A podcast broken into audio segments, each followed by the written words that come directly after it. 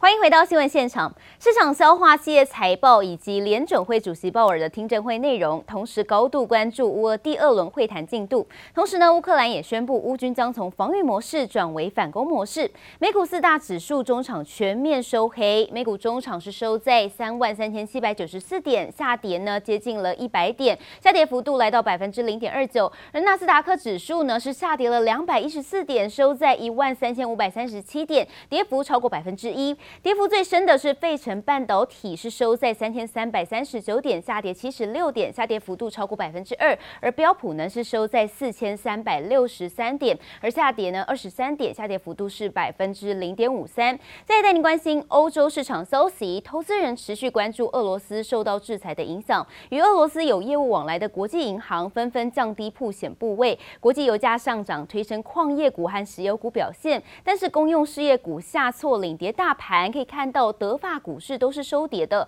德国股市呢，中场是收在一万三千六百九十八点，下跌超过三百点，下跌幅度也是超过百分之二点一六。而法国股市呢，则是下跌幅度超过百分之一点八四。北京冬季帕奥今天登场了。国际帕奥最新宣布将拒绝俄罗斯与白俄罗斯的运动员来参加。而在美国对俄罗斯的最新金融制裁当中，也把白俄罗斯纳入了制裁对象。至于加密货币是否是下一个被制裁的对象呢？欧盟表示正在考虑限制俄国的加密货币交易。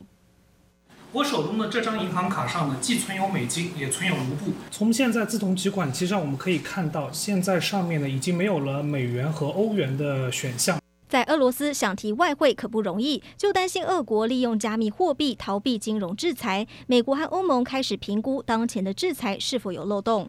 Nous prendrons notamment des dispositions sur les crypto-monnaies qui ne doivent pas être utilisées pour contourner les sanctions financières décidées par l'Union européenne.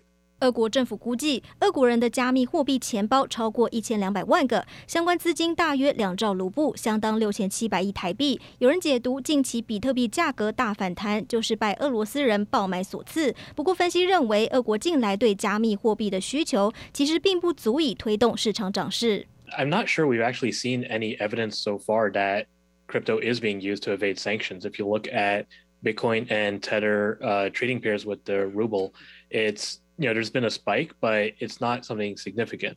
加密货币是否被纳入制裁还是未知数。与此同时，美国决定再下重手，全面封锁俄罗斯国防实体，也对俄国军队主要收入来源炼油业实施出口管制。而且这回俄罗斯的盟友白俄罗斯也逃不掉。The U.S. government is extending export controls to Belarus in addition to Russia. Of course, Russia has been using Belarus, which borders Ukraine, uh, as a a port or a uh, place of location for a lot of the troops that they've been using uh, to invade Ukraine. But now the Biden administration is saying that similar sanctions to what it's already done for Russia, limiting the exporting from Russia of technological goods, uh, defense capabilities, as well as oil refining capabilities to Belarus will also be blocked. 制裁范围扩大到白俄罗斯，为的就是避免技术及软体透过白俄罗斯转移到俄罗斯，全面封锁普廷的作战能力。记者陈宥嘉、林佳莹综合报道。永丰金昨天召开二零二一年第四季法说会，对于近期金融市场面临震荡，总经理朱世廷强调，乌俄战争并未对金控营运造成冲击。而永丰金控总经学家王应基则是点出呢，升息应该越快越好，才能尽快达到稳定经济与物价的效果。我们现在目前的部位是零，啊，就是俄罗斯跟乌克兰部位是零。呃，那对于风险的一个部分呢，呃，目前的情况之下，对我们的影响是很小。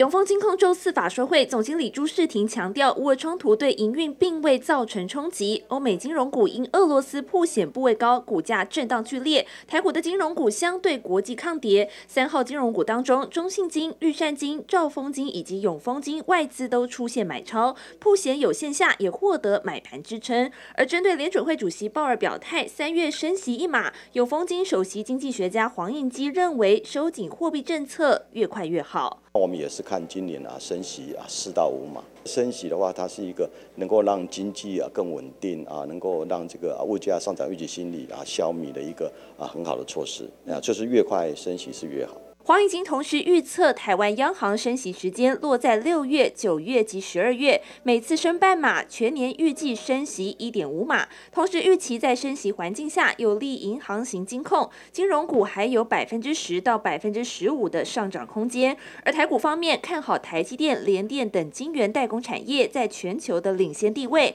因此预估台股万八已是今年标配。一万八到两万之间的话，是一个一可能是一个相当好的点数了啊。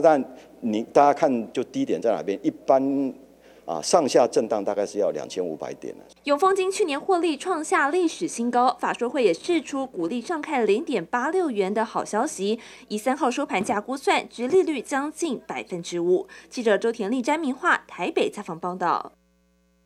全台昨天上午爆发无预警的大停电，半导体光电以及苹果供应链受创，晶圆代工厂台积电、联电、面板大厂群创、友达及彩晶、晶铜厂大力光等，因为台电压降的影响，牵连厂备设备及机台生产进度，直到昨天傍晚，部分地区用电仍然不稳定。市场估计停电造成科技业损失恐怕达到百亿元。不过台积电表示，部分厂区受到电力压降影响，压降并无停电，不影响日常工作。昨天傍晚确认整体生产未受到影响。全台大停电，高雄各大产业园区受创严重哦，石化、钢铁两大产业成为重灾区。钢铁业以中钢为首，单日蒸发至少数十亿元的产值，业界说伤害恐怕比预期严重。另外，高雄石化业也有数十家工厂是停摆，伤害还是难以估计。中钢董事长翁朝栋昨天呢全天候阵坐镇厂区，亲自督军，见稳定呢高炉。生生产希望将影响降到最低。至于损失，中钢表示仍在评估当中。上午九点左右，全台大跳电。不过证交所强调，主机以及资讯中心设置在板桥的中华电信也有地点相当保密的备援系统，全台交易系统并未受到跳电影响。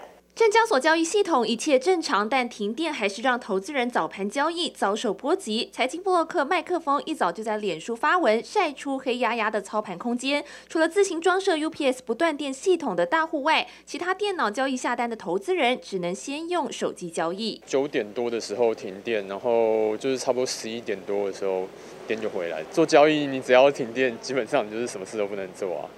对，然后刚好我们交易室里面有一个有装 UPS，然后所以只有他可以看。除了停电插曲，近期乌俄紧张关系也加剧金融市场震荡，市场更出现今日乌克兰、明日台湾的声音。不过外资里昂证券倒是在最新报告中表示，台湾除了海峡屏障，也是半导体产业重镇，直指中国入侵台湾不是明智之举。台股早盘也在电金传奇力上攻下，指数一度大涨百点，来到一万八千零二十六点，但停电消息一出，涨。幅迅速收敛，万八仅仅昙花一现。说外资它在压指数的过程里面，它会比较抓全指股来做调整。那我们觉得说，并不是看坏台积电，台股在一万七千五百点这个地方应该有强力的支撑在半年线。然后我们觉得上档应该会攻到前波高点一万八千三百三十点。可能在这个区间。陈一光分析，乌俄冲突后可留意相关基础建设、钢铁、水泥等战后重建类股，且费的支持升息一码符合市场预期，台股应该还是能维持盘间向上的格局。记者周田丽、詹明化台北采访报道。乌俄问题难解，打乱海空货运市场，推升运价持续看涨。加上国际油价持续攀升，包括了长荣航、华航在内的航空公司都调高货运燃油附加费。三月一号开始，长城线的燃油附加费每公斤由新台币三十元调高到三十二元。业者坦言，随着货量增加，三月中旬过后，航空运价可能再调整，估计涨幅上看百分之二十五。台华投控三号股价盘中直奔涨停，航海王长荣股价一度攻上一百六十二点五元价位。统计农历年后已经大涨四成，阳明年后涨幅也超过百分之二十五。航运股再次引领多头，就是因为受到乌俄战争局势影响，运价持续看涨。海运的运价有可能，但是现在还没有启动。到目前为止，第一季现在没有贵，无码头切工，哦啊，船也缺，航线的问题。那听说地中海那边还有土耳其那边呢、有一些要管制。乌俄问题难解，打乱海空货运市场，中欧铁路班次断裂，许多由大陆往欧洲的集货单开始改为空运。而且国际油价高涨，三月一号开始，包括长荣、华航在内的航空公司，长程线的燃油附加费每公斤由新台币三十元调高到三十二元。亚洲短程线也从十元提高到十一元。国内承揽业者就坦言，随着货量增加，三月中旬过后，航空运价可能再调涨，估计涨幅大约百分之十五到百分之二十五。欧洲的飞机有涨价是兵险，所谓兵险就是打仗，它会增加大概两毛钱美金，台币六块钱左右。那目前。我们台湾的长荣航空、中华航空准备有这个行动，但是还没有开始涨。国内运价蠢蠢欲动，业者持续观望中。航空双雄长荣航、华航股价跟着重启涨势，摆脱回落月线阴霾。记者叶雨林、黄博凯台北采访报道。科技大厂鸿海集团旗下生产的电动巴士 Model T 昨天举行交车仪式，预计三月十六号将正式在高雄上路。对此，董事长刘阳伟也表示，今年目标要交付出三十辆的电动巴士，并且目标在二零三零年国内的市占率要高达百分之五十以上。现在 Model T 启程出发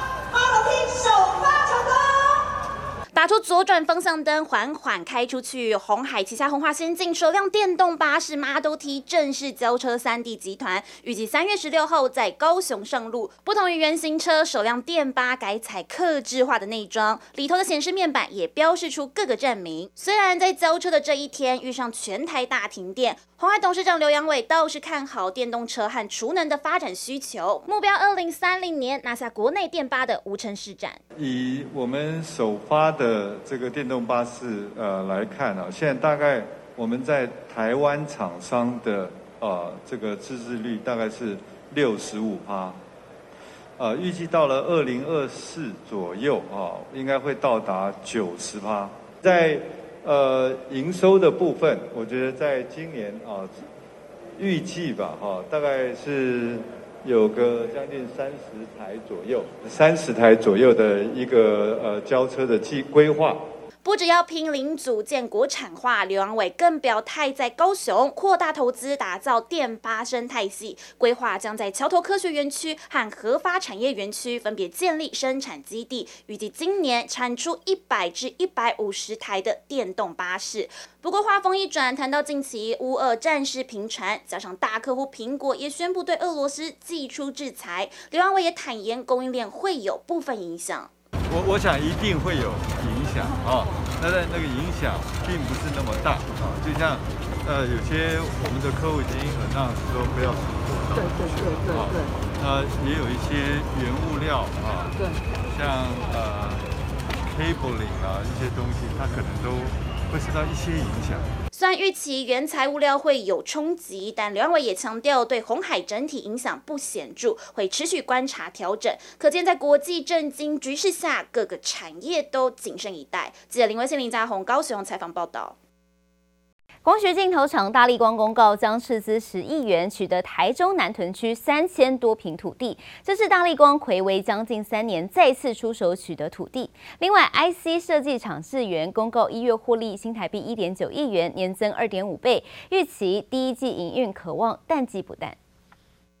因应未来扩产需求，光学镜头厂大立光公告将斥资十亿元取得台中南屯区三千多坪土地，这是大立光睽违三年再次出手列地。大立光三座新厂计划如期进行，执行长林恩平日前表示，目前新产品已经在实验当中，最快二零二三年下半年可望有新产品量产。大立光积极展开市场布局，未来产品方向也将更加多元。IC 设计厂智源公告一月获利新台币。一点九亿元，年增二点六倍，单月 EPS 零点七七元。智元预期今年第一季营运可望淡季不淡，营收将季增百分之十五，再创历史新高。矽智财 IP 业绩将季增个位数百分比，量产及客户委托设计都将季增两位数百分比。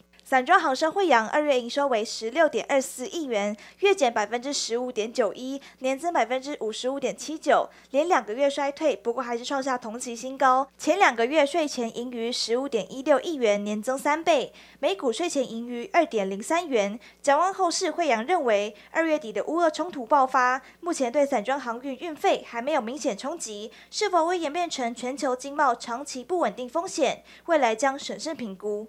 IC 载板大厂南电三号召开法说会，副总吕连瑞表示，由于 ABF 载板缺口还是很大，为了满足客户需求，要把今年到二零二四年共三年的资本支出金额，从原本的四百亿元上调到超过四百亿元。今年的支出金额预估将比去年倍增，看好今年产能将年增百分之二十，未来将持续把 AI 导入营运管理，随着生产更有效率，也渴望进一步满足客户急单。记者综合报道。